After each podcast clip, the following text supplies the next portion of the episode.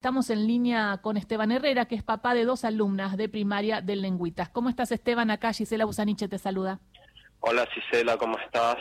Bien, quería eh, preguntarte cómo fue esta resolución y cómo te enteraste y qué pensás. Bueno, la verdad que nos llegó anoche una resolución alrededor de las diez y media de la noche eh, por distintas vías. Eh, esta resolución que obliga a los estudiantes de secundarios a participar de clases fuera de su establecimiento, con lo cual ni siquiera piden autorización de los padres, con dos días de anticipación, como suele ser cada vez que los chicos salen de la escuela. Eh, nada, el gremio docente, los docentes tampoco eh, están de acuerdo con esta medida.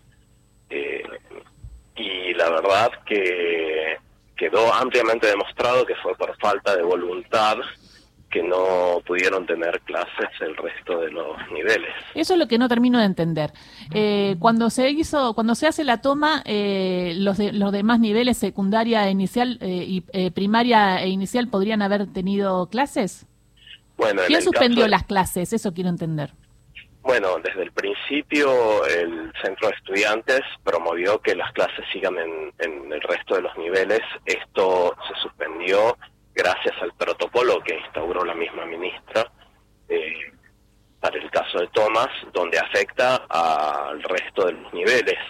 Eh, en ese caso, digamos, en el caso particular de Lengüitas, inicial tiene un edificio completamente aparte donde se puede clausurar cualquier tipo de contacto con el resto del edificio, con lo ¿Y por cual qué suspendían jamás entonces? debería haber tenido clases. Eh, perdón, jamás debería haber quedado suspendidas las clases. ¿Y por qué se suspendían entonces?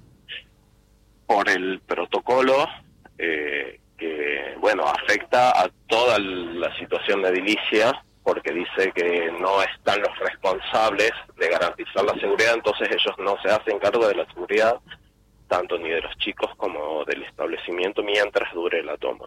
Y ahora hay una idea entonces de dividir a los chicos que están a favor de la toma y en contra de la toma. Hacen discutir a los chicos, esto está pasando, hay un, hay una, hay discusión, hay debate entre, entre los jóvenes que están en la toma y los que quieren volver a las clases.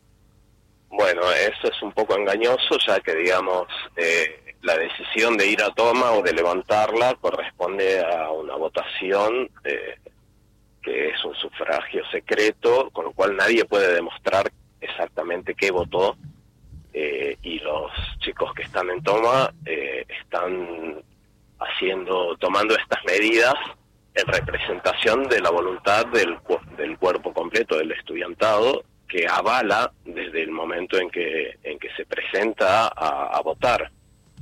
Es, o sea, me parece que es imposible discernir a priori quién votó a favor y en contra, por más que después digan lo que digan. La resolución de toma se hizo respetando el resultado de una votación.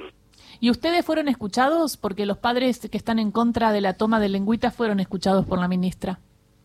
Bueno, en, eh, en algunas instancias muy breves eh, se presentó el Ministerio Público Tutelar, eh, que de hecho habían pedido tratar de contactarse con la mayor cantidad posible de personas. A mí me, en principio me había llegado que solamente un, padre podría llegar a hablar, eh, teniendo voz por, por, por aquellos que estamos a favor del reclamo. Quiero que quede completamente claro que los padres no, es que estemos a favor de la toma o en contra de la toma, porque eso no nos compete, y sobre todo para padres de otros niveles esta reunión se sucedió la semana pasada y recién hoy eh, recibí por primera vez eh, un mail de, esta unidad eh, de resolución de conflictos directamente replicando un poco lo, lo que decía lo que decía la ministra Cuña obviamente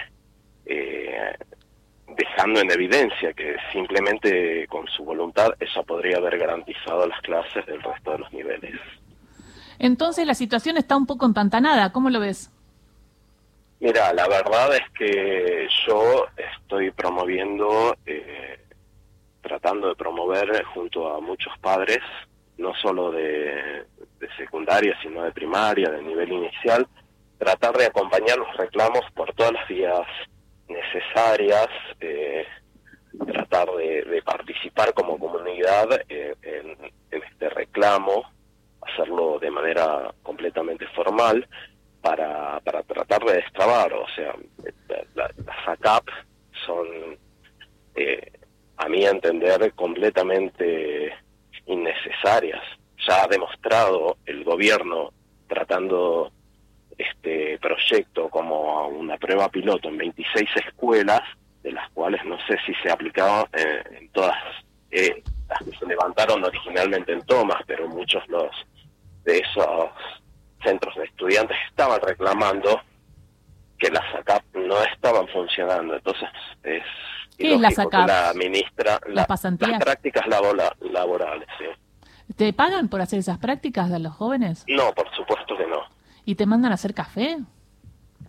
Mira, en particular a la gente de Lengüitas, los mandaron al Marriott, a los de Bilingüe, eh, y terminaron haciendo, en realidad no había nadie preparado para recibirlos, no había ningún plan de darles algunas tareas en particular, y los empleados, con toda la buena voluntad del mundo, porque no, no tenían idea qué tenían que hacer, les, les indicaron que bueno, si querían colaborar, pero estaban completamente pasando el tiempo sin hacer nada, que bueno, que colaboren, que laven platos, que levanten las mesas sucias.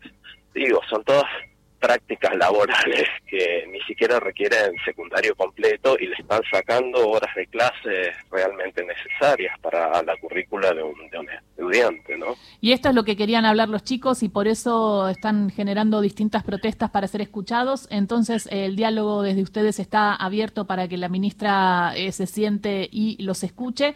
Veremos qué pasa, pero la toma continúa en el Lengüitas o no. Sí, Sí. Eh, por el momento sí, hoy estaban en asamblea, entraban en asamblea y volvió a haber una nueva votación para, para ver si levantaban o no la toma. Eh, es interesante remarcar que es importante que, que de esta votación participe todo el alumnado y digamos eso por ahí con la obligatoriedad de presentarse eh, en Unicaba a que les tomen asistencia eh, digamos, eso está medio un poco atentando contra contra la voluntad electoral ¿no? de, del centro de estudiantes. Eh, la verdad que no sé cómo va a seguir esto, pero sí sé que, digamos, eh, corresponde que, que, tengamos la posibilidad de, de, discutir este proyecto. Es un proyecto que si se aplicó en 26 escuelas y ya ha demostrado y eso supuestamente, si, quiere demostrar que es bueno el programa, debería haber puesto las mejores empresas, las mejores instituciones para mandar a los chicos. Si esto después se pretende aplicar a los 1858 establecimientos secundarios dependientes de la de, del gobierno de la ciudad, no me imagino en qué desastre puede, puede llegar a suceder. Digamos. Muchísimas gracias por esta charla con Radio Nacional, Esteban, y seguiremos entonces el caso de los eh, alumnos que protestan, que quieren ser escuchados por el ministro, por el Ministerio de Educación porteño. Gracias. Muchísimas gracias a vos, Giselle. Era Esteban Herrera, el papá de dos alumnas eh, del Lengüitas, eh, hablando de la toma, de lo que decidió la ministra anoche.